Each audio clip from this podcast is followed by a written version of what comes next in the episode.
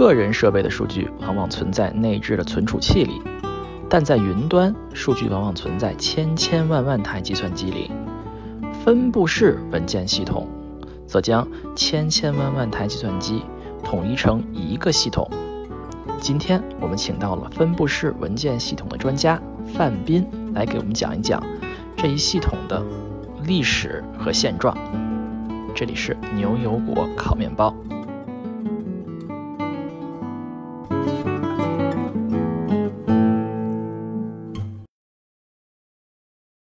大家好，我是斯特亚特，我是尚。今天我们请到了 Alexio 这个公司的创始工程师啊，曾经在谷歌公司工作过，并且是卡耐基梅隆大学计算机科学的博士毕业的范斌，来到我们的节目，和我们聊一聊分布式文件系统。大家欢迎，谢谢。大家好，非常高兴能够来到呃牛油果烤面包播客这样一个节目，然后跟大家一起讨论一些在过去的一些工作以及是 research 当中呃碰到的很多问题和一些好玩的一些故事。好，范斌是在谷歌这样的大公司啊，和 Alexio 这样一个算创业公司都还做比较类似的工作啊。呃，能不能给我们介绍一下在这两个公司做类似的工作的体验是怎么样，有什么不同？嗯，这是一个非常好的一个问题。在谷歌，因为它是一个已经是非常成熟的一个上市公司，然后里面的和所有的后端的这些呃 infrastructure 的这些东西都已经建设的非常的完备，非常的好。所以在这里边做工程师，一方面你是一个非常幸福，就是所有的东西都准备的非常好；另外一方面呢，可能你。就直接去调用这些现成的这些服务，然后去处理很大很大的海量的这样的一些数据。我以前在谷歌做的是整个这谷歌的里边的这个叫 logs 或者叫做日志数据，这个是谷歌内部最大海量的数据。然后你就要考虑每天这个怎么样去处理这些海量数据的一些各种各样的问题。能有个大概的概念吧？这个海量数据是多大？呃，现在我可以说的是说，光是就是我们处理的这个数据集，就一个数据中心是装不下的。你可以想象一下。这这就是像我们平时会接触到 MB、GB、TB 这个，那这一种是用什么单位来衡量？比这个还要再高几个数量级，对。哦，这样好，就是可能十十后面好多个零这样的 GB 的内容。PB 后面是 EB，这个已经很多了啊。EB 后面是 ZB 吗？我不知道，我 这个我就 ZB ZB 不太能理解了。对，还是 ZB 是吧？对，一般来说，一个数据中心可能是一个呃，在 PB 这个级别的这样的一个容量。过去啊，可能在这过去的几年里面，是从几个 PB 到几百个 PB，可能这样的一个量级吧。所以我听范斌的感觉就是说，在谷歌工作啊，就是这个规模非常的大。但是就好，好像就好像在搭积木一样，好像没有什么特别多，呃，能够创新到很深的这个机会，是不是？啊，也不能这么说。其实有很多组在做非常有意思的工作，只是说你在不同的项目里边，你能做的东西，因为周围的东西都搭搭建的非常的完备，所以可能其实是一个相对而言，呃，就是更像一个搭积木这样的一个过程。你把你这块有很多轮子都已经造好了去做。然后相比之下呢，再比如说像 Luxio 或这样的一些创业公司，我们做的是一个开源软件，然后呢，你就有机会是从零开始去搭建这样的一个系统。这个系统呢是一个分布式的一个系统，有很多不同的一些组件，然后很多组件之间怎么去互相通信，怎么样能够做各种优化，怎么样能够让它和用户有一个很好的互动，然后用户用起来很呃很舒服，然后很多很多这样的一些。从零到一去搭建这样的一个服务的一个机会，这个的话可能在谷歌是只有少数一些项目组可以去做的，这个还是非常不一样的一个体验。嗯，能不能给大家大概介绍一下您在 Alexio 做的是哪方面的工作？呃，我就说一下，就我其实就是做 Alexio 这样一个开源呃系统，但是呢，Alexio 这个系统是干什么的呢？它是一个我们对它名称叫做。呃，分布式开源的一个数据编排系统。呃，其实呢，这是编排系统，对，但实际上你可以把它理解为我 排练的意思啊，不是，这个其实是稍微有点不一样。你更多的可以理解为它是一个我们提供了一层数据的虚拟层，以及是数据的一些数据管理的，然后让你在当你比如说跑大数据或者是机器学习的这些应用的时候，可以呃跑得更效率更高，以及是管理起来更方便，以及是呃部署起来可能也会更容易。然后这样的带来的一些好处，呃，在如果对应到单机里边的话，这个待会儿我们可能会说，如果你把它对应到单机的这个操作系统的概念里面的话，可能更多的是对应到呃，比如说 virtual memory 或者说是这个 buffer cache，以及是这个 Linux 的 virtual system 这样的一些 virtual file system 这样的一些虚拟内存，像缓存啊这。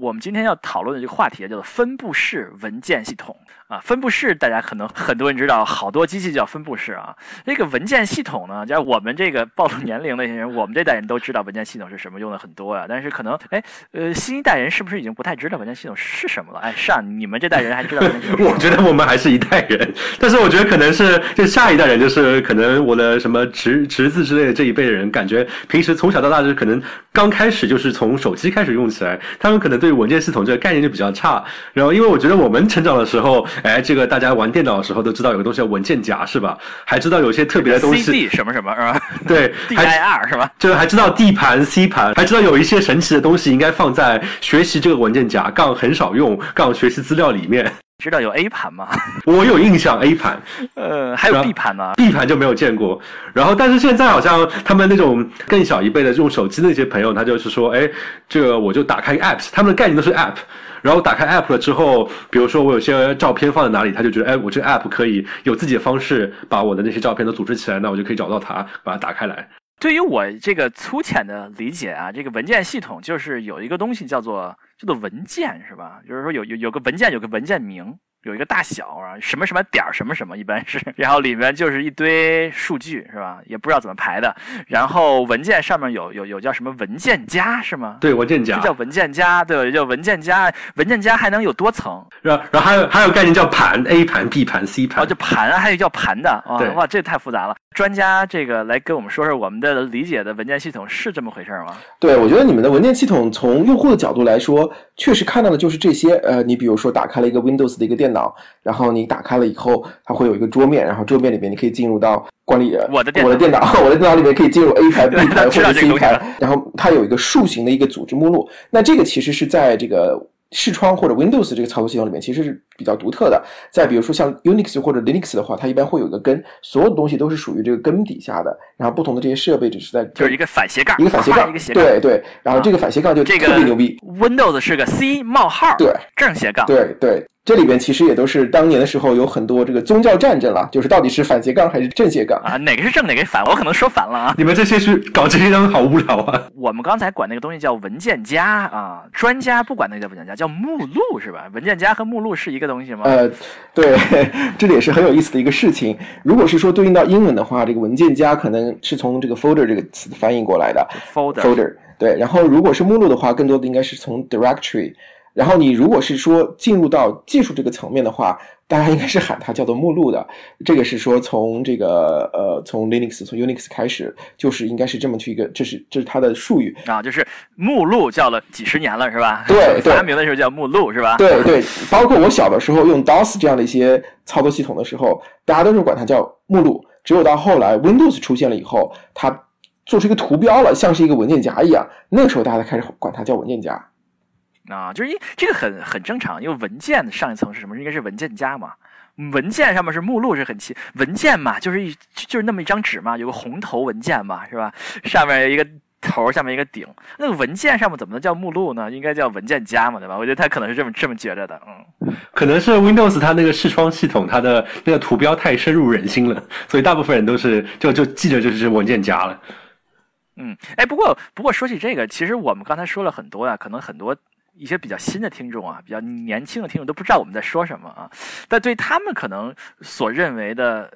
印象中的这个文件呀、文件夹呀，可能是在云盘上的，对吧？比如说百度网盘呀。或者境外的叫这种是吧？是这叫 Dropbox，Dropbox 呀，上面这种这种云盘上面有个文件夹，上面有文件啊，文件可可以是图像，可以是音乐，可以是这个文档，是吧？那那这个云盘是不是也可以叫文件系统呢？就是上面也有文件，也有目录这件事儿。嗯，其实云盘是在做一件很努力的一件事儿，就是把自己打扮成一个文件系统，希望能够让自己。给用户一个感觉是说，我这个像是一个文件系统啊，包括从界面上面来说都是这样，但实际上它背后的实现，呃，我敢打赌是不是文件系统，或者我知道它就是不是文件系统，只是说它把这个自己包装成了一个文件系统，让用户用起来的话有一种熟悉的感觉，包括像 AWS 的 S3 啊，它的这个浏览界面里面都会有这样的一种感觉。哎，所以文件系统就是指这样的一个组织文件的一个，比如说目录，通过目录组织文件的这样一种方式吗？呃，从用户的你真正感知到的话，这个确实就是用户看到的。但是你要是从实现它的一个角度来说的话，它里面还包括很多其他的一些东西。这个可能是今天我们要去呃有机会会再去说的这个东西。一直觉得文件系统这个东西啊，就是刚才说的一个有一个文件名，有一些文件名是一些数据，然后有目录可以改名，是吧？对，这个是一个非常非常非常优美的一个叫什么叫接口啊啊，我们这个学。计算机的人喜欢用一个词叫做抽象，这个词就很抽象啊，或者叫抽象啊，或者这样，就是说做计算机系统人认为这个做牛逼的就是做那么一个抽象啊，一个那么一个接口啊，文件就是一个很牛逼的就接口。你可以说数据这件事儿，他们可以组织数据的这个物理形式啊，就是说在硬件上可以是各种各样的，可能可可以是硬盘，可以是软盘，可以是很多硬盘，可以是我们。待会儿可以说啊，是可能是存在很多机器上面，但是我们就可以就是这么一个接口，这么一个接口就是这么一个文件名，下面有这么一堆二进制，有目录，就可以把下面这些所有的具体的这些硬件的这些怎么组织的方式全部都遮盖掉，大家都不知道。我们可以是同一个啊，同一个接口。下面可以是云盘，下面可以是本地，然后还还可以挪来挪去，啊，我觉得这是一个非常优美的这么一个接口。嗯，这个范斌有没有同感？我完全同意。我觉得这个抽象其实是一个非常非常牛的一个抽象，然后让它一方面是足够的简单，其实。标准的这个抽象叫 Linux 里边这个 Virtual File System 的抽象，也就那么二三十个调用，二三十个接口，二三十个东西，但是它足够强大，能够让你做到各种各样的一些事情，所以这个其实是件很牛的，足够简单，同时功能又足够丰富，而且效率足够高。嗯，哎，但是我听说，虽然这么厉害的一个抽象，但是。二十年前的时候，差点被干掉了，是不是？就是说有一个很大的一个争议，当时的时候就是引起了一个学界里面的一个争论，是说，呃，我们到底需不需要一个在本机跑文件系统，需要这样的一个东西，还是说我们直接就把数据库拿过来就行了？数据库是也也是一个非常强势，在计算机的系统领域里边一个非常古老的一个分支，就是我们的老本行，我们老本行。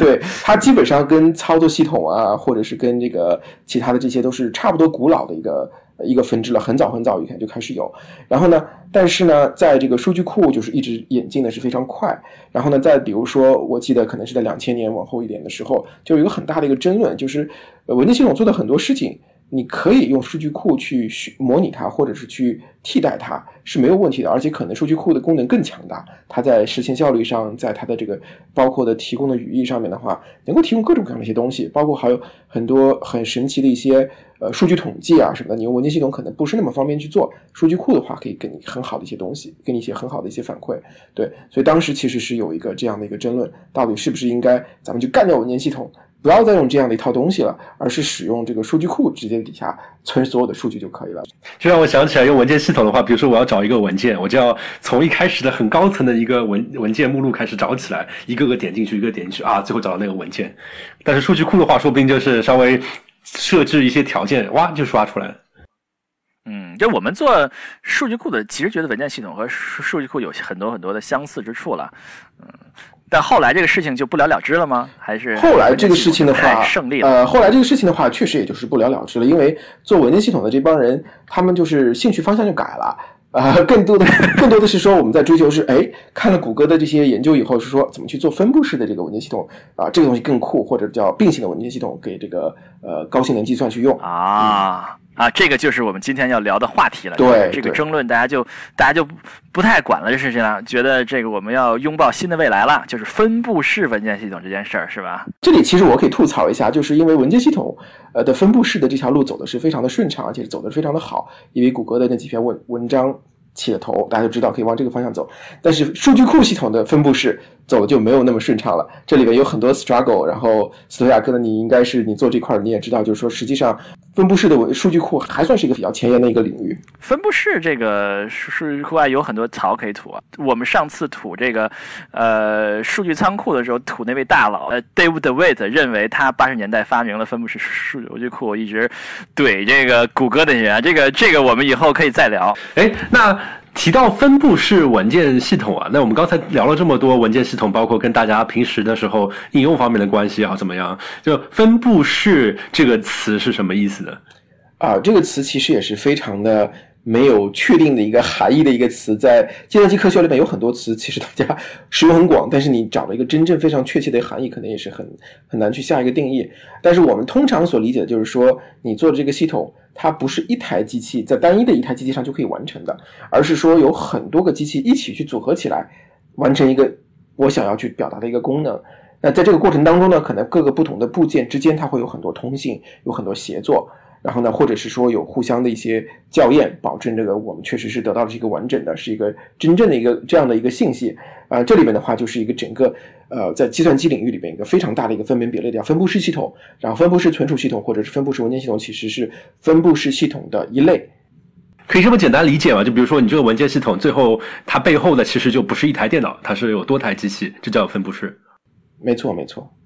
可能很多听众听了以后就更糊涂了。但是我希望听完这期节目，大家知道分布式文件系统是什么啊？嗯，这个范斌作为这方面的专家了，当年在这个在卡耐基梅隆大学，这是世界上最好的计算机专业之一啊。读博士的时候就做就做过这方面的研究啊啊。在这个范斌认为，在历史趋势上，呃，有什么特点吗？其实这块有个很有意思的一个呃一个趋势吧，就是说，你如果是考察这个存储是一端。然后计算是另外一端，那么它们之间的这个关系，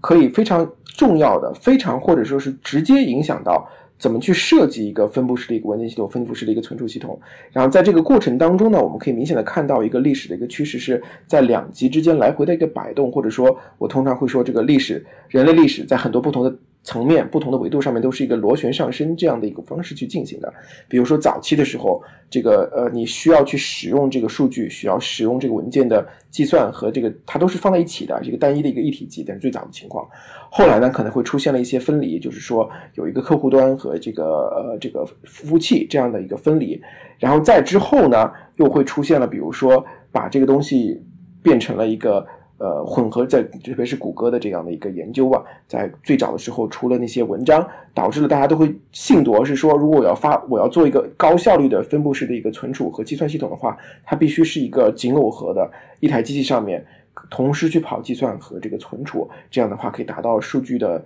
利用的效率最高。然后再往后呢，又会发现，呃，随着云计算的兴起，然后呢，大家发现谷歌实际上最早提倡在 paper 里提倡的那些。架构又不是一个特别合适，呃，对这个资源进行一个很好管理的一种方式，又开始把这两个分开，所以整个这个系统就一直是在呃整合分开、整合分开这样的一个过程当中去摇摆。对，就说就是天下大事，分久必合，合久必分，是吧？就是说时而时而存储和计算要放在一起，时而要是又是变变成一个非常。独立的过程，哎，这个呃，存储这概念呢，其实可能很多听众并不是特别的熟悉啊。就是我们广义的存储，就是主要只要存东西，就是就是存储啊。计算就是你要做一件事儿的那个那个最最基础的要做的那个那个东西是吧？那个叫做计算是吧？对对。比如说你要放一个视频是吧？解码那件事情就叫做计算是吧？然后这个存那个视频本身的那个数据就是存储对吧？就是时而这个这个解码器就在和存储就放在一起，时而这个存储可能是存在另外一个地方，然后然后你调出来才在另外一台机器上面解是吧？大概就是这个意思，就是是分久必合，合久必对，分久必合，合久必分。但是其实并不是说，比如说那个时间的人就特别笨。没有想到啊，其实那样做更好，不是这个意思，而是说在当时的技术条件底下，当时的硬件和当时的数据量以及当时计算的特性，决定了在那个架构是更优的。然后之后呢，随着这个可能数据量，其实大家知道数据量一直是在增加，然后这个情，而且这个计算的这个方式也有很大的一些变化，所以这些导致了在不同的年代里边，当时可能最时髦也或者是最重要的一些工作。一些计算的一些负载，它会影响到我们怎么去设计整个一套背后的这套后端的这套这套系统的架构。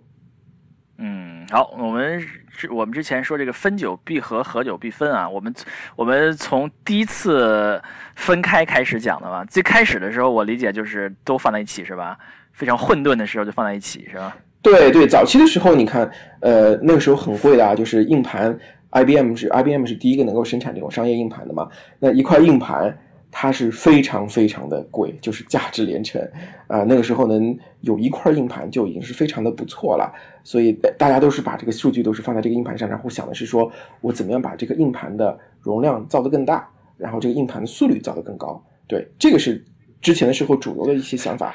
就是买一块已经已经够可以了，你还要在里面搞买多块，那是多好的一件事情。对对，然后这个时候就呃，如果是对这个计算机这块可能稍微有一点了解的听众们，可能会听说有一个叫做 RAID，叫冗余磁盘阵列这样的一个概念，RAID R A I D R 啊 A I D，冗余磁盘阵列，哇，每个词都听着很深奥的样子。，对对，它其实就是说是在八十年代的时候，呃，加州大学伯克利分校的老师和学生提出了一个概念，然后其中的一个主要的一个作家就 Garth Gibson 是我在 CMU 的时候，呃，虽然不是我的导师，但是我们合作过很多项目，就是非常的 close，非常的接近的一个一个老师，就是他在念博士的时候发明的。呃，这个事情，这个工作本身是在工业界是产生了巨大的一个影响，但当时的时候其实是一个非常有意思的一个，呃，可以说是误打误撞的一个，这是据他自己说啊，是一个误打误撞的这样的一个东西。他早是刚刚找老师，找完导师以后，老师给他一堆论文，是说你在这几天里面把这个论文给看了，然后给我写一个综述，哎，然后他就真的是吭哧吭哧的把这个东西给，呃，给看完了以后，然后觉得我写一个综述吧，可以没问题。然后我不仅是写完了，就说我要解决这个问题应该是怎么去做，同时还会去归纳了一下，把这个东西分成了几类，呃，第一类、第二类、第三类、第四类，然后或者说往后再推，还可以用第五类的方式去做这个事，或者第六类的方式去做这个事情，然后就给他的导师看，他导师一说，哎，你这写的挺好的，要不我们把这个就这个综述就拿出去发一篇论文吧。然后呢，你不能就直接说这是第一类、第二类，这样不行。我们给它起一个牛逼点的名字，什么名字呢？就哎，叫冗余磁盘阵列吧，就叫 read 啊，RAID 一、RAID 从 read 里是从零开始的，就是有一套话语体系就建立起来了，从 RAID 零一直到最后的 RAID 六，其实到后面还有。然后呢，别人一看，你不仅是把这个所有的这个不同的这种形式都归纳出来了，而且还能够想到一套发明一套新的一套术语体系去描述这个东西，就觉得这个工作特别的牛。所以他是一个博士生去找导师，导师说这个你先读读论文预预热是吧？然后他就发现可以这么搞一下，然后被这个导师这个吹了一下，然后就吹了这么一个牛逼的东西是吧？对对对对，所以冗余磁盘阵列是要解决什么问题呢？这个其实要解决的问题就是从当时的角度是说，如果我的数据如果是要放到不同的机器，放到几个不同的磁盘上面去，我怎么样能够保证这个数据的可靠性，以及是能够以很高的速率去读取这个数据？就是其实还是说读数据的可靠性，以及是读数据的一个性能。所以这个时候，所以这个时候大家已经有钱了，已经开始考虑就是多买几块磁盘了，是吧？这个时候就特别有意思，就是说，当他开始提出来这个概念的时候，就被人批得很惨。主要的批评他的点就是在于，大家没钱买这么多块硬盘。我我为什么需要两块硬盘？为什么我需要六块硬盘去做这个事情？一块硬盘不好吗？这是真实的贫穷限制了想象力，是吧？是的，所以在那个时候的人就真的是觉得，我一块硬盘就已经够，呃，就就就已经是要卖肾了，是不是？就没有办法再会再能够负担得起，就是你这么多块磁盘还搭成一个阵列去做这个事情。当时的人就没有想到有这样的一种做法，或者是说觉得这个事情不现实，超前了。但是没想到，真的是说计算机因为摩尔定律啊，所有的这些东西飞速的往前走，所以最后就变成了工业界标准。到九十年代的时候，就真的是变成了工业界标准了。所以说，他们当时的问题被工业界认为还是没有什么实用价值的，只不过他们这个拍脑袋想了一个，并且吹得很大，瑞的零一二三四五六七是吧？都吹出来了。对对对。啊，那么那他们是怎么解决一个问题呢？就是说，假设我们有多块硬盘，我们要多块硬盘显得像一块硬盘一样，是怎么解决的一个问题？啊、其实这里边就是说有很多种不同的一些技术细节了，但是你可以呃最简单的想象，就是这里边最经典的一种做法，就是说使用一种编码的方式，呃，然后使得你的数据能够跨在放到不同的硬盘上面去。这样子的话，如果有一块硬盘挂掉了，那么你还可以从其他的硬盘里边用你之前的这个编码，把你挂掉的数据给恢复出来。然后呢，你不用去买很多个数据，比如说你如果是最哪一最最简单的去想的话，就是说，那我为了保证我的这个数据能够在棋盘挂掉的情况底下能够恢复，那我可能是需要两块硬盘或者多块硬盘，呃，复制，对吧？这是用最基本的，这其实也是在 RAID 整个这套话语体系里边的其中的几种。但是它有一种方法，就是通过编码的方式，使你不要去花那么多的一个代价，而就可以把这个数据给编码保存，啊、出错的时候恢复出来。哎，我们这个盘为什么会挂掉呢？或者说，我我们为什么要在意挂掉呢？比如说，我有一个笔记本，我的盆挂掉，首先这个很不经常发生嘛，对吧？这个我就不同意了。你你买的移动硬盘里边，就是在过去的时候，你买的移动移动硬盘里边从来没有挂掉过吗？你想，陈老师就是因为在修移动修移硬盘的时候发生这么大的事件。不是，但是我要怕挂掉，我我可以备份呐，对吧？对啊，这就是这个问题啊。如果是你备份的话，那么你其实可能是把这个文件给拷到了一个新的硬盘上，这个时候你花的这个代价其实是不是两倍的容量去存了呃一倍的这个数据，对不对？哦，就相当于它这个 RAID 这个系统，就是好像。反正你挂了几块硬盘嘛，你就可以互相备份的这感觉。对，然后它通过一种方式，当然这是 RAID 里边的一种啊，就是比较高级的，是通过一种编码的方式，使得你不用花到两倍的这个数据，就可以把你的数据能够以同样的可靠性保存下来。哇，这个很神奇啊！看来那个时候硬盘是挺贵的，所以大家觉得啊，只要不是两倍，稍微减少一点是很有很大的价值。嗯，现在也挺贵的啊，我们都觉得硬盘很贵。对，所以说它要解决的问题就就是说，硬盘都是有可能会挂掉的啊。挂掉之后呢，我们要我们的数据还还有，对，能够恢复回来，没有丢啊。而且可以硬盘，它把这个同样一块硬盘，比如说数据拆散到了多块硬盘之上，这阵列嘛，放在了阵列之上之后的话，你可以多块硬盘的这个。呃，这个吞吐量去拿，这样的话，你的这个拿到的数据也就会更多更快，对不对？在单位时间里边，实际上这个在早期的时候，对于很多高性能计算，对于这个科学计算是一个非常重要的一个指标。它能够以呃，比如说你做核爆的模拟啊，或者很多，他们这个时候都是需要一种特殊的定制化的一些存储或者文件系统，能够保保证它所需要的这个吞吐量。所以这个其实是还是非常有这个工业的现实意义的。就相当于当时可能就是更先进、更快的存储介质还没有出现，他们就提高当前的存储介质的方法，就是相当于是就是同时能够从多个硬盘一起来读这个数据，并行对并行化。哦，哎，这个我们说这个编码说的非非常神乎啊，能不能大概给大家举个例子？那个编码是个怎么回事儿？就举个随随便举个例子，这个是怎么能够这么神乎啊？嗯，最简单的一种编码的一种方式，能够保证呃从一个错错误里面恢复的一种方式就叫做异或，呃，大家知道有一种操作，如果是一呃和有一种一操作叫做 XOR，翻译中文翻译叫做异或，异或其实就是说，呃，你可以认为它是一种变相的一种加，呃，零异或一它等于一，一异或一其实变成了零，因为这个溢出了，然后零呃零异或零还是零，呃，在这种情况底下的话，它其实就是一种可以通过这种非常神奇的一种。呃，未操作能够做这样的一个呃编码，其实恢复一块错误是最简单的，就是一或而且这个这个其实是非常快的，计算现在的计算机都可以非常快的去实现这样的一些操作。哎，那听上去这个 RAID 就很合理啊，现在就变成了说，哎我们有多块硬盘，它们中间又挂了之后，我们又能够恢复，然后同时它的吞吐量又是单个的好几倍，那么这不是挺好了吗？为什么到后来又变得合回去了呢？对，这个其实就是非常有意思的一个事情，在呃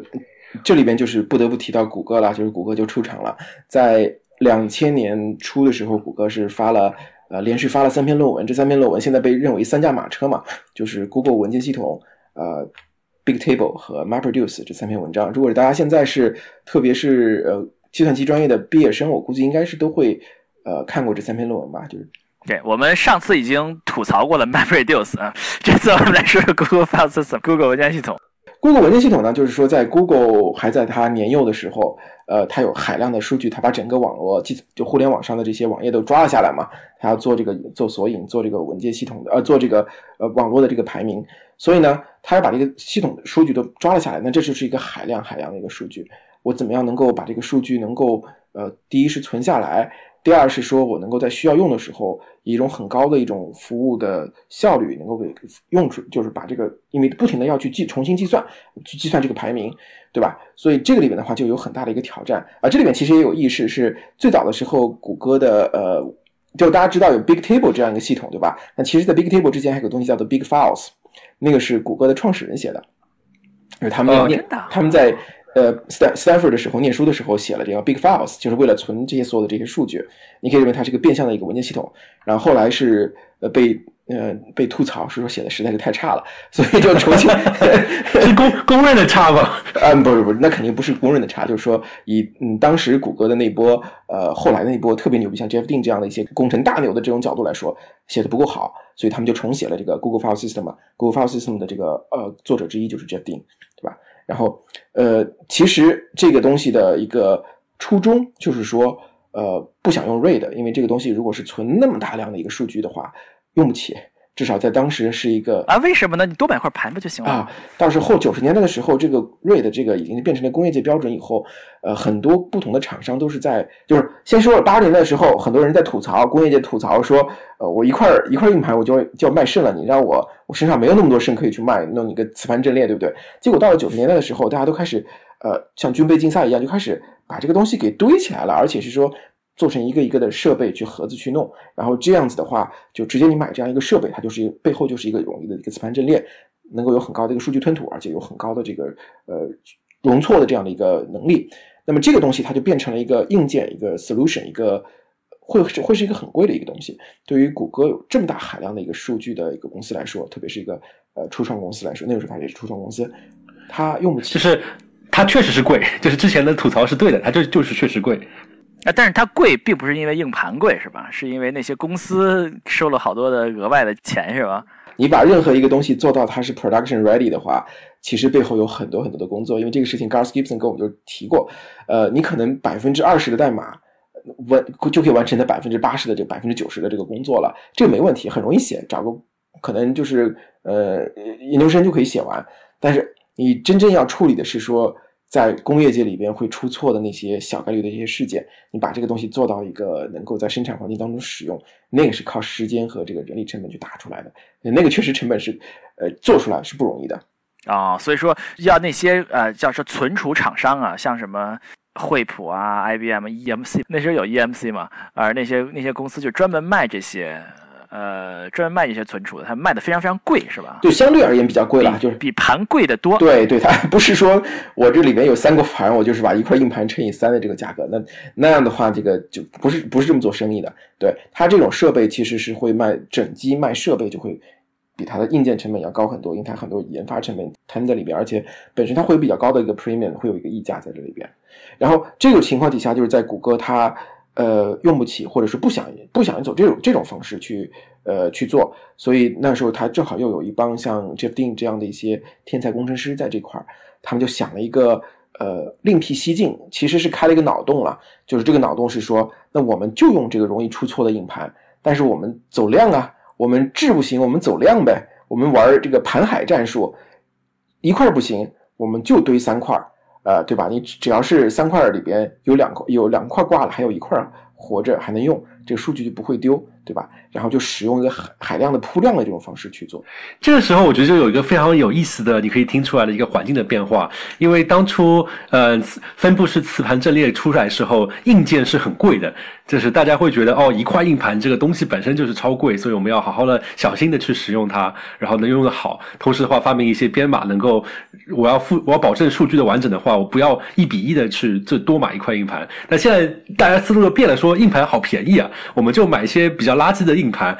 多买一点就好。对的，对的。实际上这个地方就是也是有一个硬件的这个历史趋势，不是说。到了九十年代到了两千年的时候，这边人就是一下子比以前聪明了很多，呃，而是说真的是硬件的环境和软件的环境都发生了很大的变化。嗯，那么大概他们是怎么做的呢？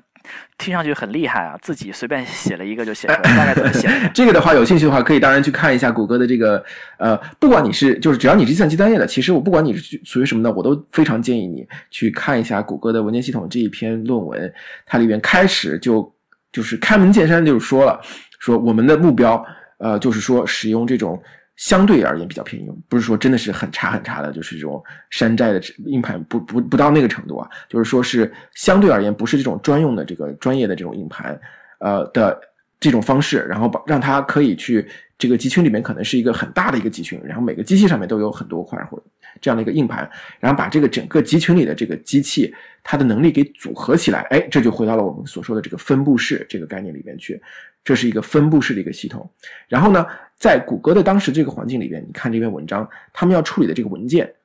都是非常非常的大，每一个文件都很大。那么这个文件，它也不希望它都放在一个机器上面，而是说把它通过一种逻辑上分块的这种方式，呃，在逻辑上把它分成了很多小块，每个块可能是六十四兆。然后呢，这个小块，这个逻辑块，呃，它其实每一块都是有三份三个副本放在三个不同的机器的三三个不同的硬盘上面，同时呢。这一个文件的很多个逻辑块，它是打散在各个这个具体的这个整个资源池里边的，所以每一个文件，呃，每个文件都会分成很多块儿，每个块儿它都有三个副本，然后均匀的撒在这个资源池里边。这是一个最粗浅、最粗浅的一种想法，就是它通过这种方式把这个相对比较便宜的硬盘给组合起来，同时可以让你得到很高的这个吞吐量以及是容错。嗯，所以它这个文件很大啊，要分成六十四兆的块儿，每一个分分三副本啊。他们这个文件很大，对，嗯，而且他们好像呃不仅仅是做到了便宜啊，他们还并不是一个传统意义上的文件系统，是吧？它文件系统能够做的事情啊，还更是要少一些，是不是？对，这个其实在这个谷歌文件系统这篇论文里面也专门有提过，他们早期的时候也是想要实现成一个跟。我们比如说标准的这种 Linux、Unix 文件系统类似或者是完全一样的这样的一种语义，但是后来发现我在谷歌底下，我面对的这些呃需要的去服务的这些应用来说，它并不需要很多这些功能。呃，这一点的话，其实特别特别说的一点就是说，这个文件在你一个自己的这个机器上面，本机上面啊，单机，你就笔记本电脑上面，你可以打开一个文件，然后修改其中，比如说从第一百个字节开始修改两百个字节。这种操作是完全没有问题的。本机文件系统一般都是支持这种叫做本地修改，但是随机写对对对，就是这个术语叫做对对是就是随机写这个叫做术语。呃，但是呢，在这个谷歌的这个环境底下的话，它不存在这样的一个需求，或者说它你这个需求是可以被规避掉的，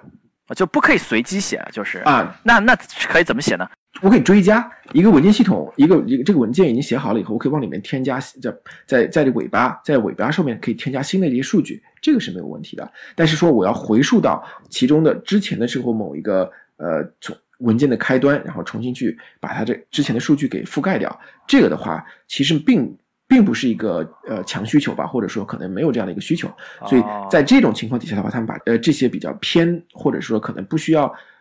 需不需要的这些功能就没有去实现了，然后而且呃，针对其他的一些功能又做了一些相应的增强，所以这个时候它就已经分化出来了。像谷歌文件系统，它就已经和这个本地的文件系统，它的这个接口就已经是不一样的了，它不是一个兼容的这样的一种实现。哦，就是说它做了一个一些简化呀，就是你写过去的数据就不能改了，你要改的话就文件删了，重新写一遍，是吧？大概就是这样。对对对。对，但是可能 Google 它需要做一个，比如说做日志。那么日志的话，相当于是一份一份的历史，它也不会去修改历史，它只会加一下说今天发生什么事情，然后一个个加上去。完全就是这个样子。当时的时候，这些数据很多就是要么就是日志，或者是在某个历史版本的某一些这些呃从网上抓来的这些数据啊什么的，它没有必要去做这个修改。呃，因为日志的话，它也是永远不要去改的。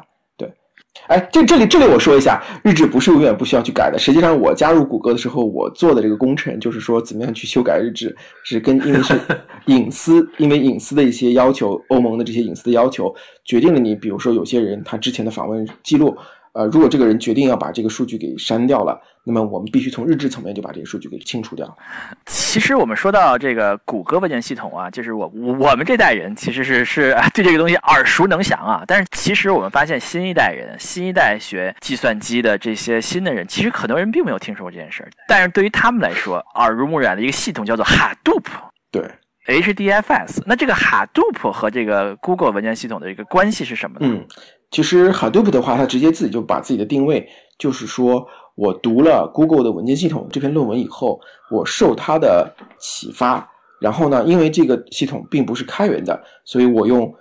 Java 或者是用这些呃开源的这种社区的这种运作方式，把它给重新实现了的文件系统，就叫做 Hadoop 分布式文件系统。对，这算是山寨山寨版吗？呃，对。然后这里有特别有意思的就是，我记得。呃，我看我可能不是 GFS，但是可能是 MapReduce 什么的。我就看到这个其实是一个 Google 的专利，它那个文，它那个论文里边直接就写了 MapReduce 这是一个 Google 专利。哎，但是呢。呃，开源社区还是 把这个东西给山寨了出来，对，只是说 Google 它没有去使，没有去选择去使用它，去维权。哎，说起这个呀，范斌和这个 Hadoop 文件系统还是有一些缘分的啊。范斌当初是发表了一篇论文啊，在 CMU 的时候是在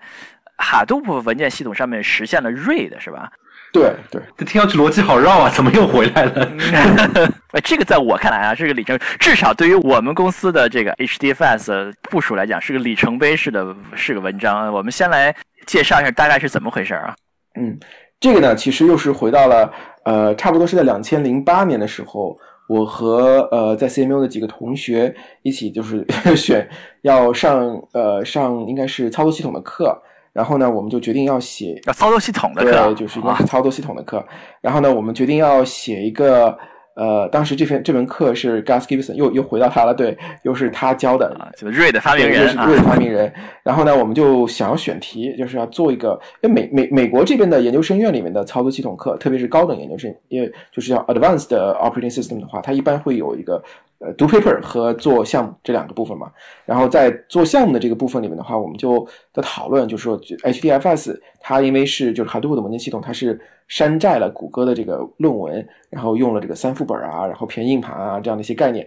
其实完全是一样的。那么这个时候，我们如果还想进一步的能够减少这个磁盘的这个使用量，因为你原来三副本的话就是百分之两百的冗余了嘛，呃，能不能使用 read 这样的一个概念，就使用编码呀这样的一种方式，使得这个计算机，这个在你使用这个 HDFS 的时候，不要有那么高的这个存储的 overhead，然后把这个呃成本给降下去，这个是当时的一个出发点。然后正好 Gars 是做了这个。呃，瑞德的发明，他就特别高兴，就特别鼓励我。对啊，听上去就是你们就这么像拍马屁，真是投其所好。哇，我的我的我的瑞德现在终于有有年轻人来继承我的衣钵。哎，他他当时真的就是这么感觉的，就是说这个是一个新时代的一个瑞德，就是他之前的时候做过这种什么 D D cluster 瑞德呀什么的，更多的是在这个高性能计算的这种环境底下，然后在这个磁盘阵列里边怎么去排列，然后呢。但是，呃，那个时代的话，Hadoop 是一个，或者是大数大数据是一个非常火热的一个，就其实可能火热程度不亚于现在的 AI。在在零七年、零八年、零九年的那个时候，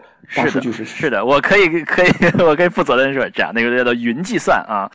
对，整个这套是非常的火，所以能够把他的这个呃，在几十年前的时候，呃，成名作的这个思想复制到一个新的火热的一个战场里面，他是非常高兴了，也非常鼓励，我们就一起做了这个工作。所以后来得了 A 吗？呃，我我我不记得了，可能考试考的不是很好吧。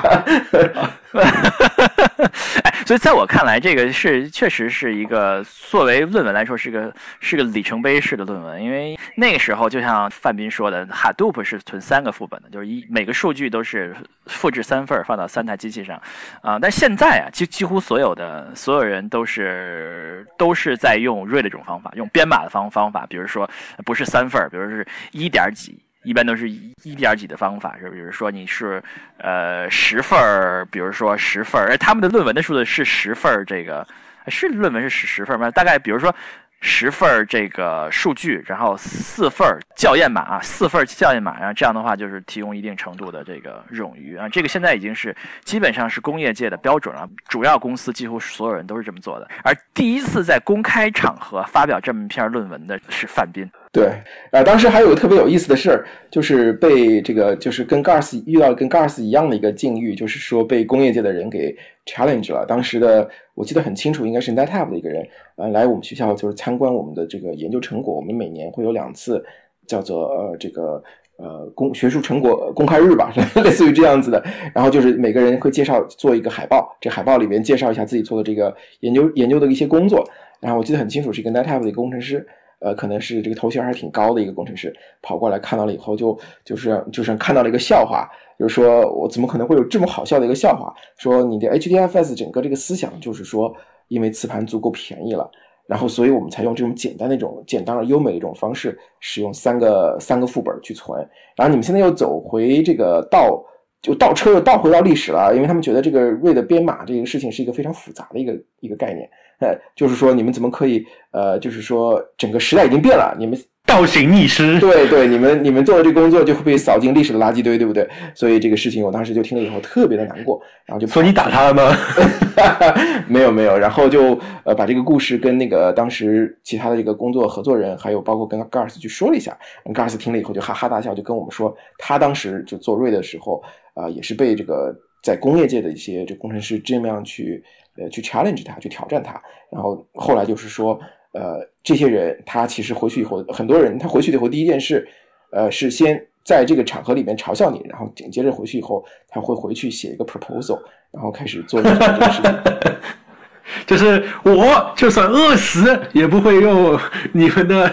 分布式磁磁盘阵列，然后就真香。结果回去之后，对对，所以我这里其实就想说一下，就是很多学术一些研究嘛，可能在当时那个环境底下，呃，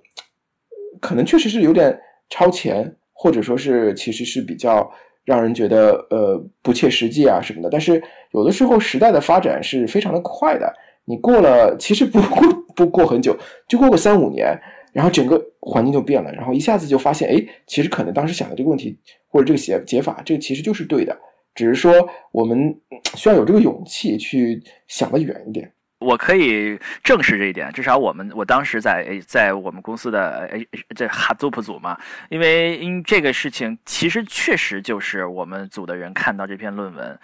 觉得这是一个非常好的一个主意，并且就就真的就真的按照这个实现方法实现了。那那大概还是在早期的时候啊，那现在已经是新一代系统，另外一回事儿了。但那个时候几乎就是用同样方法实现的，呃，并且这个叫什么，省了很多很多的钱，嗯，这是非常重要。诶，所以说刚才说这种方法就是一种新时代的分布式磁盘阵列。那么跟老一代的磁盘阵列相比，它们的区别就在于新的一代可以支持就更更差的那些磁盘来做这样一个事情吗。呃，这个其实可能是一个比较呃次要的一点，就是说，呃，当然实际上在真正的工作当中，比如说像 Facebook，你们肯定也不会去买很差的这个硬盘，还是会去买就是相对而言比较好的，但只是说不像以前那样，它是把这个做成一个硬件。做成一个很多个硬盘放到一个柜子里面，一个铁柜子，然后卖给你这个铁柜子或者一个铁盒子，这个是它呃，然后现在的新的这套系统里边的话，就是一个机房，这个机房里面可能是几几百台、几千台这个机器，然后这些机器它们是通过网线连在一起的，然后呢，它们组在一起，组成一个逻辑上的一个文件系统。然后这其实就是一个分布式的一个文件系统，然后里边具体的，比如说到底是使用三副本还是使用一个编码的方式来保证它的冗余，这是具体的实现，也可能是一个就其实就是可能很简单的一个呃一个一个配置选项。嗯，就现在的实现方法其实更像是就是原始的 read。我看范斌那篇论文当时还是做了很多的折中啊，在那个时代啊，在那个是网络还没有那么快的时代下，其实是一个很好的。折中啊，更不像当年的 read 但现在其实大家分布式做法就更像当年的 read。对，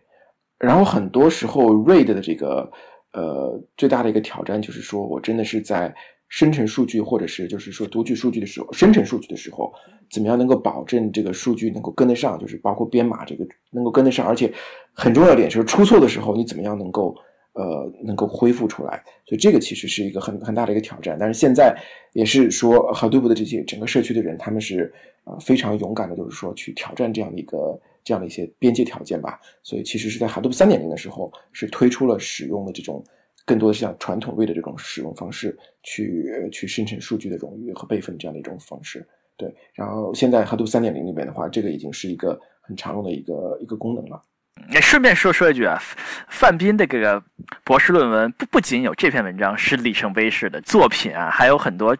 诸如像口库 hash 这种，呃，口库 filter 这种啊，相当于是口库 filter 这种，也是现在这个学这个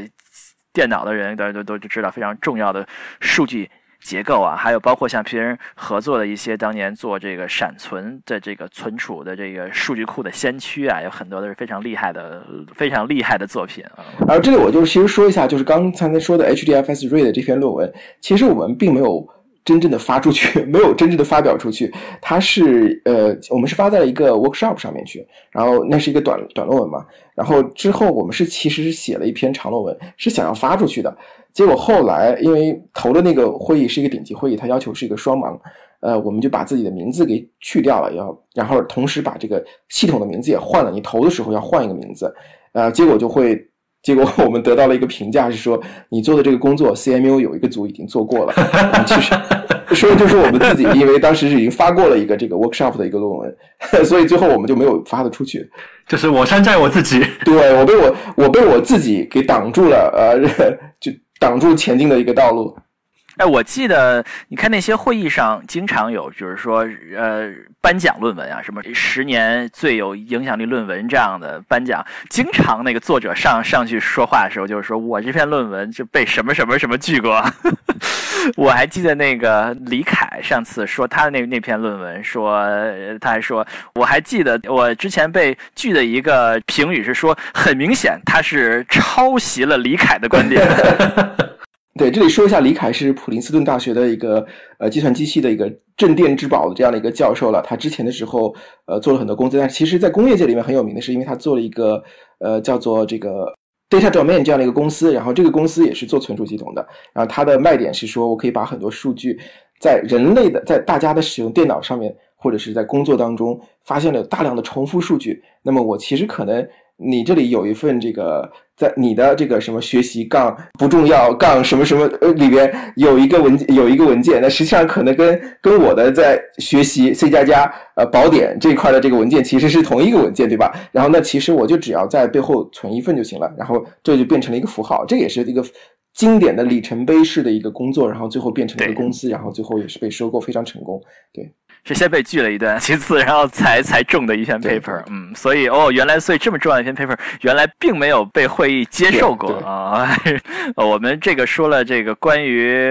谷歌的文件系统之之后说了这么多，那那我们下一个趋势是什么呢？在我们这个分布式文件系统叫谷歌式的文件系统啊，包括它的呃这种延伸之后，那下一个趋势是什么呢？对我们现在看到的是说，呃，我这么说一下，就是在上一个十年。工业界的很很多个这个这个这个系统或这套生态非常的厉害，它在两千一零年左右基本上就是确立了它工业界的这个呃标准的这样一个地步。实际上往后的话，如果你是使用大数据的话，呃，Hadoop 这个文件系统的接口，它就成了一个事实上的一个标准，而且它这个实现的呃，包括整个社区的参与度都是非常的高，也是。对大数据这个概念啊，因为通过开源的这种方式，把大数据这个概念给普及了，是功德无量的一个东西，是非常厉害的。嗯，对，就是这个东西，就是说，呃。接口很厉害，这是这是这是非常重要的一件事情。就比如说当年那些做云的厂商啊，不管是微软还是谁啊，他们内部肯定有比 Hadoop 实现的厉害的多的文件系统，但是你不得不在上面再做一层，做一个实现一下哈杜普那个非常烂的那个接口。这里面呃，这就是说起这里面其实最尴尬的是 Google，因为 Google 发表了那三篇论文以后，对我是祖师爷啊，对，但是但是当时他们并没有把这个这几样东西开源。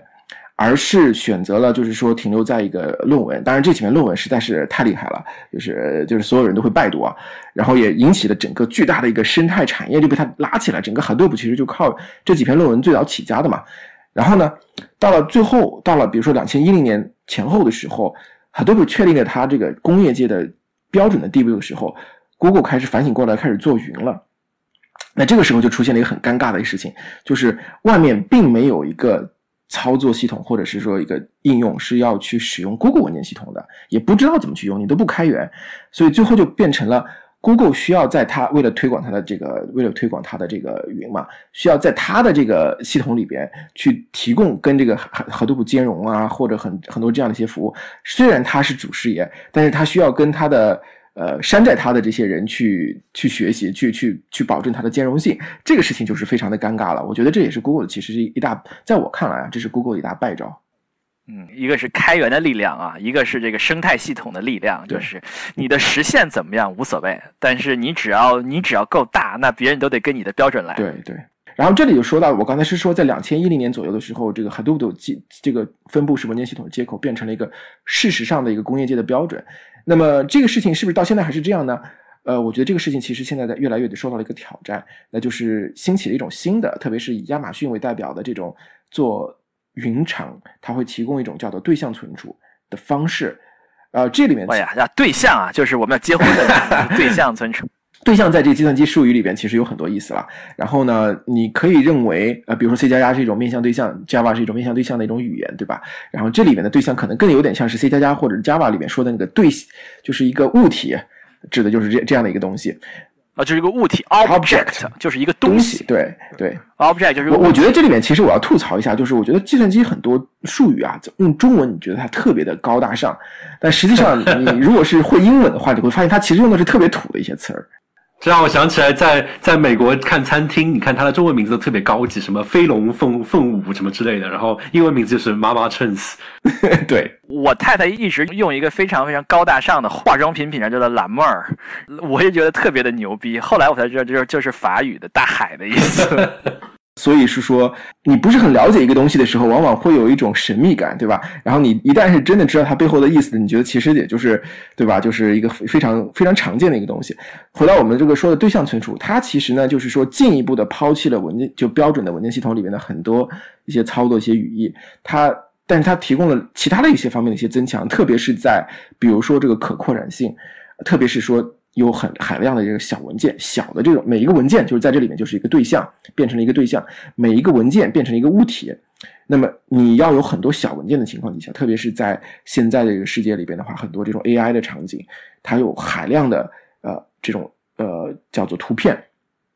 或者是一段一段的这个这个视频、短视频什么的，对吧？每一个就变成了一个对象，你要把这个东西都存下来。原先的谷歌文件系统或者这个像 Hadoop 的文件系统，它就不是一个特别适合，它不能够处理好这么多的小物体，它又太强了，它还是保留了太多的一些假设，假设人会像以前使用单机的文件系统一样去使用这些数据，实际上不是那样子。所以它区别在哪儿呢？就是一个还是有文件，就但但是管文件叫对象是吧？对象有个对象。这里面我就说一个很重要的一个区别，就是在 Hadoop 或者是 Google，至少在 Google 的那个时候，呃，在 Hadoop 里面的话，它是有一个目录这样的概念的。但是在对象存储里边，它其实是没有，就真正在实现的时候是没有目录这个概念了，就没有文件夹，没有文件夹，没有 folder，咱咱咱这东西没有对，咱们不说 folder，咱们说文件，咱们说目录，没有这个目录这个概念了，而是通过一些其他的一种方式。那不是就是好几亿个文件都放在一起了？对对，这个就叫做它使用的是一个叫做呃扁平的一个名称空间 （flat namespace）。然后呢，你这里又回到我一开始最初说的，就是说你其实使用是 AWS S3 的时候，你好像是可以看到一个文件夹这样的一个浏览方式的。它是把自己包装成了一个有文件夹的一个方式。它通过一种其他的一些东西，对于你的一个文对这个对象名一个键值，它做了一些猜测。如果是这个样子的话，我猜测你这里其实可能像是有一个文件夹。它是通过这样的一种方式来让你觉得是文件夹，但实际上它。就是所有东西就是一个对象，然后抛弃了文件夹了以后，那么它面临的面对的就是一个扁平的一个名称空间，在这里就可以做出更多的一些优化。当你有文件夹的时候，当你有这个目录的时候，就会有很多的一些限制，一些优化就做不了。这让我想起来非常简单，就是如果有目录的话，你可能要把目录里面所有的文件都走一遍，你可能就要就是有一个便利的过程。但现在变扁平之后，就可能就没有这方面的事情了。呃，扁平了以后，其实这个问问题更大了。这个这个其实呃，后面我们会说到，这里面其实是它一个局限性。你有得必有失，你的扩展性变得很好了，因为你的这个元数据服务这个时候变得非常的容易操作。其实用很多时候我知道，就是用斯图亚特你们做的这个 RocksDB 就可以去做这样的一些事情。实际上很多很多项目就是这么去做的，就是包括我们 Luxio 里边元数据的管理，其实就是用的是这个 RocksDB。呃，特别是当你是比较扁平的时候，这个是非常适合的。嗯，所以说它实现起来是更容易，实现起来更容易，扩展起来也更容易，这就是使得你的小文件这种场景底下就特别的适合。如果一旦是你还保留了像目录或者是这样的一种树形结构的话，那么这里边其实有很多东西要保证保证它的这个呃原子性啊，很多操作原子性啊什么的，其实是非常的复杂的。因为我们在 Alluxio 里面也是实现了类似的一个目录树这样的一个结构啊，这里面是很多名堂的。我现在正在写一篇论文，这个其实是很多很多东西，很复杂的。就是说，呃，我们因为有目录啊，所以有很多非常非常复杂的操作，所以在上面。看上去非常简单，是吧？我我把这个文件从这个目录移到那个目录，但下面可能要千千万万的人做非常非常多的这个工作，才能把它做完，并且其他一些事情可能就不能做了，是吧？特别是你当你这个原，如果你的这些光是你这些原数据，就是这些数据的这些信息都足够大了，一台机器放不下了，这个是很有可能的。那么这个时候你要做一个目录的一个操作，一个换名字，从一个呃或者不是换名字了，从一个目录迁移到另一个目录，那这个时候就可能牵涉到数据从一台机器呃迁移到另外一台机器，那这个就是一个分布式的事物，叫嗯 distributed transaction。你是做数据库的，你是知道这里面的这个这个这个这个复杂度是在哪里的。比如说 S 三这个系统是从亚马逊出来的，对吧？那他肯定不在乎这种复杂性，但就是说，他从根本上说，他获得了什么呢？就除了实现上的简单以外，啊，这就得到了一个无穷的一个扩展性了呀。你其实亚马逊的是一个，就是一个 S 三的这个桶的名字，就是一个全局的嘛，就是一个全局的一个名称空间。呃，你创建的和我创建的其实都是在同一个名称空间里面，是非常大的，而且它这个实现起来，它扩容啊什么的会非常非常的方便。然后呢，呃，然后另外的话就是说，对这个数据的使用的方式，它也是一样的，就是说你是没有办法做做从中间的某一个地方开始覆盖写啊啊，所以就是我们刚才说的随机写啊，这些也都是进一步的，就是说简化了，不支持不支持，然后获得了更好的一个扩展性。实际上，对于大多数的真正在云端的这些应用，它也就是够了，就是真的是非常够。啊，所以说 S 三呃，就是所以说谷歌的文件系统是比我们印象中的文件系统是简化了一些，但是 S 三又比谷歌文件系统要要更大幅的又更简化了一些。对，从这个语操作的语义上来说是这样的，而且是说有些地方呢是做了更大的一些取舍，比如说对于这个呃数据的一致性上面，呃一般来说你。敢叫自己的是文件系统的，还是要实现一个强一致性的？这个其实可能稍微有点专业了，但基本上就是说我做了修改以后，别人都能立刻看到我的这个修改，我自己也能看到我自己的这修改，不会说我把把一个文件的名字从张三改成了李四，结果。呃，我成功了之后，别人还看到一个李四呃张三这样的一个名字，这就就是不是一个强一致性，对吧？你敢叫自己是文件系统的，那么基本上还是要实现这样的一个强一致性。但是对于这个 Object Store，它很多一些一些边角料边角的一些 case 里边，它其实就不在，它也抛弃了这个这个强一致性的很多东西。哦，那这个东西，亚马逊这个东西是是获得了业界的认可吗？呃，所以这就是我说的，我觉得现在 HDFS 实际上正在失去。它这个接口啊，正在失去自己业界霸主的这个地位，而起来的就是 S 三这套接口是非常的厉害。就基本上新的呃厂商，他要出这个新的这个存储设备的话，基本上都是要找一个实现一个跟 S 三兼容的一种方式去去接入。你可以想想这个有多大的一个呃成功。同时，整个互联网，你你其实可能意识不到，你平时的时候上各种各样的一些网站，呃，但是有的时候偶尔啊。比如说这个一些网站挂了，你会发现其实是因为 A W S 出问题了。这个事情出过几次，就是 S 三其实就是 S 三出问题了，结果互联网里边一堆网站都不能用了，因为它有很多这种它的这个 assets，它其实是在 S 三上面的。所以说 S 三是这个全互联网的一个存储平台。那其他几个云厂嘛？他们有没有类似的产品呢？就是说 S 三的过于成功，导致了大家其实都会开始想要。真正的就是说去研究到底是什么样子的一个适合，但是实际上最后大家不约而同的也都是走向对象存储这样的一个，也也也也是因为可能 S 三比较深入人心吧。像微软的话会做这个 Blob Store，Azure 的 Blob Store，然后谷歌的话一个叫做 GCS，然后他们呢其实呃还有包括像腾讯和阿里都是有非常类似的这种嗯对象存储的这种服务在他们的云端，然后呢你会发现他们的接口是非常的像，就是说。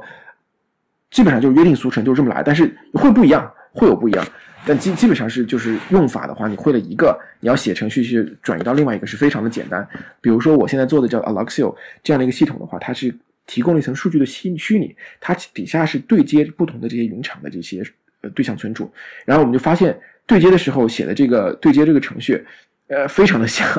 基本上这个可能百分之八十的时候做的事情都是一样的，只是说底下 API 的这个稍微名字换一下呀，或者是调用的方式换一下而已。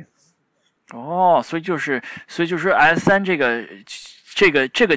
接口已经已经成为了这个各大云厂一个最主要的存储接口了。啊，但它可能各个存储厂商的话，它不会提供一个完全跟 S 三一样的，只是说我觉得大家在设计这个这套方案的时候。或多或少会，其实就是受到这个 S N 这套方案的影响。嗯，所以说这个对象存储啊啊，就不是找对象的对象了，就是这个呃这个物体存储啊，基基本上已经是占领世界的这么一个一个。对，我可以看到是在下一个十年，呃，不管是 S 三也好，或者是说今总体而言，这个对象存储应该是会是一个最大的一个，就是以后会是越来越流行的一个趋势。很有意思。哎，还有一个最近比较红的概念呀，叫做是数据湖。这个跟对象存储或者叫物体存储有什么关系吗？对，这个其实是有关系的。呃，或者这么说吧，早期的时候，这个数据湖，呃，也是一个挺忽悠的一个词。呃，出来了以后，数数据湖的湖是什么？哪一个湖？这是湖水的湖吗？湖泊的湖，对，lake，对，感感觉好有诗意啊。data lake，数据湖的，就是从 data lake 这个词翻译过来的。呃，这里面就是说，呃，首先就是说，嗯。美国人起名字喜欢把这个 lake、bridge，呃，还有这个什么这几个词，就是赋予一个特别美好的一个一个意义。就是很多时候他们特别喜欢跟还跟这几个词沾边。很多时候 bridge 啊，或者是 lake 呀，可能是大家喜欢住水边还是怎么回事，我就不知道了。所以数据湖这个词刚出来的时候，是一个特别玄、特别玄乎的一个词，没有人知道到底是什么意义。但是就是突然开始就火起来了。大概的意思就是说，呃，我有一层就是这样的一个。呃，有这么就这么一套东西，这套东西就可以让数据在不同的底下的流动，湖水的流动性比较好嘛，对吧？你在湖水的一个地方，呃，可以把这个撒了点小黄鸭，那过一会儿这个小黄鸭可能会飘到这个湖的什么其他地方，那么这个地方的话，就是类比于这个数据像湖水一样，可以在不同的这个不同的地方流动，有的地方可能深一点，有的地方浅一点，但是呢，就是通过。呃，一套比较好的一套方案，可以让这个上层的使用者不用去关心我这个数据到底是在什么地方，或者是，但只要跟我这个数据湖存进去就行了。这是早期的时候，就是一个美好的愿景啊，怎么去做也不知道。我这个这个说起来非常的抽象啊，这地方是什么意思？就是说我我这个应用存一些数据，我存进去，然后它游到别的应用那去吗？还是怎么意思？还是我我的应用？在别的地方、别的地理位置起来，它就可以读出来吗？对，这个其实是，呃，其实牵扯到一个就是这个架构的一个复杂性的一个问题。就是在那个时候啊，呃，很多人扯这个数据湖，是因为，呃，后边的这个整个一套数据架构越来越复杂了，可能会牵扯到我这个计算应用到底是需要去关心，我是写到第一个 HDF 就 HDFS A 这个地方去，还是写到 S 三这个地方去，还是去怎么怎么去拿？然后这里边的具体的这个数据的。整个一套，呃，地图吧，你需要是非常的了解。但这个的话，其实对于很多数据的这个呃，或者是这个架构这个使用的这使用这运行这应用的这些人来说，呃，有点过高了，或者是你的架构做的不好。所以我是希望，其实就是说，所有的人都是往这个湖里面去写，这湖里面到底是怎么，最后是放在哪儿，就我不用去管它。然后我需要去读的时候，我就从这个湖里面去读。所以这个的话，就是一个数据湖。他当时的时候就是强调的是这个流动性，数据的流动性。我只要跟这个湖打交道，然后最后它流到哪里去，我就不用去管它，或者说它最后从哪地方拿给我，我也不用去管它。所以后来实际上在这两年的话，逐渐的开始越来越清晰了。这个东西就是说。呃，大部分的时候，大家说到数据湖，或者我见到了跟我打交道的人提到数据湖，其实最后就很简单，就是说我使用 S 三，说我就是我是在使用数据湖，把 S 三作为数据湖啊，所以 S 三就是个数据湖，或者类似的说，我们构建了一套以这个阿里 OSS 作为数据湖这样的一套方式，那实际上就是说数据放到 I I OSS 里边，然后我就不用去管它了。我听这个，我听意思就是。过去有 C 盘、D 盘、E 盘太多了，我就我就不要盘了，就全都一起了。这是 太我听还是这个对对对，所以这个其实可能就是最后大家呃讨论讨论来讨论去，就觉得就是还是落地一个比较接地气的。其实就是说我有一个很好用的一套服务，就是 S 三，对吧？基本上可以满足我所有的这些需求了。那我就把所有东西都放上去啊，类似于这样的一个这样的一个想法吧。呃，就不是特指 S 三了，就是说这些云厂商出的这些。呃，对象存储的话，就是确实是足够的好用，所以大家愿意去使用它。然后给了一个这么高级的名字，哎，为什么不叫大海呢？为什么不叫 Data Ocean 呢？为什么叫 Link 呢？呃，对呀，这个不觉得听上去湖就更有诗意吗？对，更有诗意。好，那我们说到最后啊，我们通常会问某一个领域的嘉宾两个问题，一个是未来的发展方向是什么？我们大概已经说过了啊，对象存储是可能是这个范斌认为未来的发展方向。那如果有听众朋友们想要进入这个领域啊，想要啊想要做分布式文件系统，或者说分布式对象存储或者分布式数据湖这样的，那他应该做什么样的准备呢？应该呃准备一些哪方面的知识或者技能或者经历呢？我觉得就两条路，第一个就是说去。去大厂去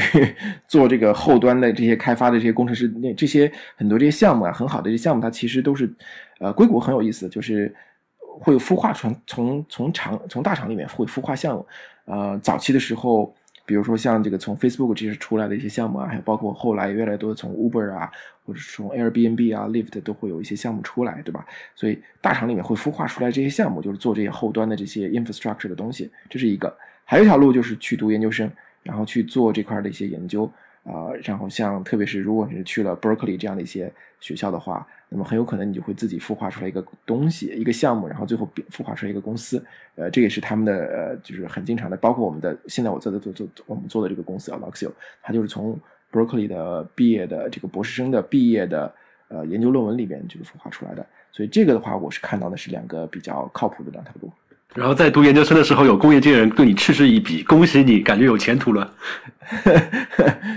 对，所以这个也是我自己的身份也发生了一个转换，就是最早的时候，从在研究生的时候就觉得这个工业界的人挺不友好的，呃，对吧？就是说，对我们这些，哎，我我我们还觉得学术界的人很不友好。对对，就是你站在不同的角度吧。然后我们在呃那个时候的时候，我就觉得。嗯，挺有意思，就是说这个工业界的人可能会对学术的这个呃，确实是想的问题是不一样的一个出发点吧。你在工业界的时候看的是这个问题，更多的是说这个多可行，我是不是能在这个 quarter 里边或这个下个 quarter 里边实现出来，就能帮助我的 KPI，是不是？但是对于这个学校的很多这个项目来说的话，它比较超前一些，这也也应该的。但是你可能不应该超前太多，你超前十年，这个可能就是不应该的。你超前个一两年，这个是一个比较好的一个。时间点哇，这才超前一两年哦！我怎么听觉得应该超前三十年、四十年才算是伟大的工作？我觉得 那样子的话，你做计算机这个领域的话，你就会饿死了。如果超前三十年、四十年，那个对你嗤之以鼻的人，你就等不到打他脸了。好，那我们就感谢范斌来到我们节目，给我们讲了这么多的内幕啊，还有他的这个独特的对于分布式文件系统这个业内人士的观察。也是非常感谢斯图亚特和 Sean，呃，和我一起来做这个讨论。我觉得，呃，这个过程我也是非常的愉快，就是回顾了很多过去的一些故事。好，那就感谢收听我们的节目啊！喜欢我们节目，请在各大泛用型播客平台订阅和收听，也欢迎加入我们的听友群，成为我们的志愿者。好，那我们后会有期，下期再见，拜拜，拜拜。